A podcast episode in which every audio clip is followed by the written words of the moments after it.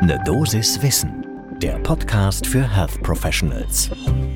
Man hat sich gerade an den PC gesetzt, um zu gucken, ob die dringenden Laborwerte denn schon da sind. Da kommt die Pflege rein und braucht ganz dringend eine Unterschrift. Draußen durch die offene Tür sieht man vom Zimmer schon mit halbem Auge die Angehörigen stehen, die auf ein Gespräch warten. Und dann klingelt das Telefon. Ja, guten Morgen und willkommen zu einer Dosis Wissen. Mein Name ist Laura Weisenburger. Ich bin Ärztin und wissenschaftliche Redakteurin bei der Apothekenumschau. Und zusammen mit meinem Kollegen Dennis Ballwieser sprechen wir hier jeden Werktag ab 6 in der Früh über Themen, die Menschen im Gesundheitswesen spannend finden. Heute ist Freitag, der 18. November 2022. Ein Podcast von gesundheithören.de und Apothekenumschau Pro. Und auf was ich mit keiner Sekunde im Medizinstudium vorbereitet wurde, war und ist dieser immense Zeitdruck und die Gleichzeitigkeit, mit der man die Aufgaben im klinischen Alltag bewältigen muss.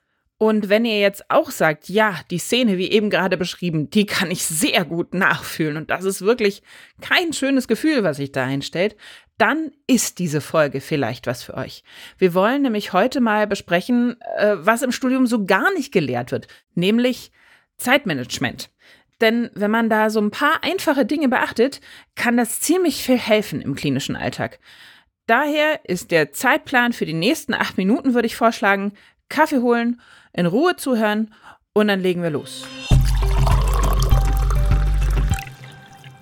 Um mal wie immer am Anfang so ein bisschen mit Zahlen zu schmeißen. Die Kassenärztliche Bundesvereinigung äh, schätzt oder ja, gibt so ungefähre Zahlen raus. Hausärztinnen behandeln durchschnittlich 53 Personen pro Tag. Bei Fachärzten und Fachärztinnen sind es 37 ungefähr täglich. Und fürs Krankenhaus, ja, das ist relativ schwierig, da Zahlen wirklich konkrete zu finden. Warum? Wenn man zum Beispiel eine Notaufnahme betreut, dann kann man da 50 Patienten am Tag haben oder fünf. Und wenn man eine Station hat, können das auch fünf sein oder 35. Und dann hat man vielleicht noch eine OP oder 15 andere Interventionen, bei denen man dabei sein darf, muss, kann. Also das ist ziemlich schwierig genau zu sagen, wie viele Patientinnen und Patienten wir da eigentlich im Krankenhaus betreuen.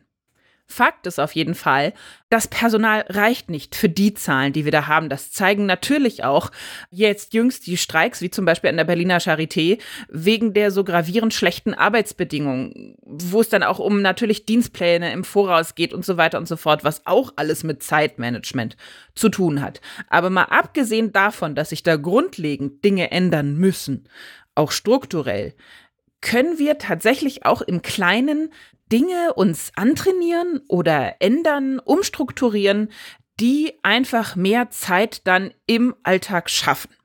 Und wie das geht, das stellen wir euch jetzt vor. Wir haben dazu auch mit einem Experten gesprochen, und zwar Professor Alexander Ganem. Er ist Chefarzt der Inneren Medizin 2, Kardiologie und internistische Intensivmedizin am Asklepios Klinikum Nord in Hamburg und hat uns auch berichtet, er war als junger Arzt selbst häufig überfordert. Wie priorisiere ich eigentlich wirklich meine Aufgaben und hat da so einige Tipps mitentwickelt.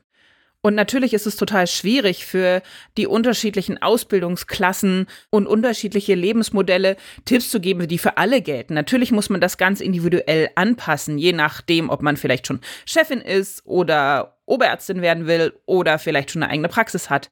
Aber so ein paar Sachen kann man jedem, jeder raten. Und zwar grundsätzlich erstmal mit dem Zeitmanagement starten. Das heißt also den Arbeitsalltag auch so ein bisschen in Zeiteinheiten einteilen, notieren, welche Aufgabe steht denn überhaupt wann an. Dann hat man schon mal einen Überblick. Dann kann man ganz kritisch aussortieren. Meistens, so sagt Ganem, reicht nämlich 20 Prozent der Zeit für 80 Prozent der Ergebnisse. Das heißt also auch ausprobieren, kann ich vielleicht eine Zwei-Stunden-Besprechung oder eine Besprechung, die auf zwei Stunden angesetzt ist, auch in nur einer halben Stunde führen. Einfach mal gucken, ob das funktioniert. Dann ist immer ganz wichtig, sagt Ganem, auch Zeit für Unvorhergesehenes lassen. Ich glaube, das kennen wir alle nur zu gut. 20 Prozent unserer Arbeit sind planbar und die 80 Prozent gerade auch in der Klinik natürlich, aber in der Praxis ebenso, sind unerwartet. Das heißt, wir müssen uns da auf unerwartete Dinge einstellen und dafür auch Puffer einplanen. Und wenn möglich, und das finde ich ist ein sehr schöner Tipp, ich weiß, der wird irrwitzig schwierig durchzusetzen sein, gerade in der Klinik, wo viel los ist, meinetwegen noch in der Notaufnahme oder mit OP-Betrieb oder derartigem. Eine sogenannte stille Stunde.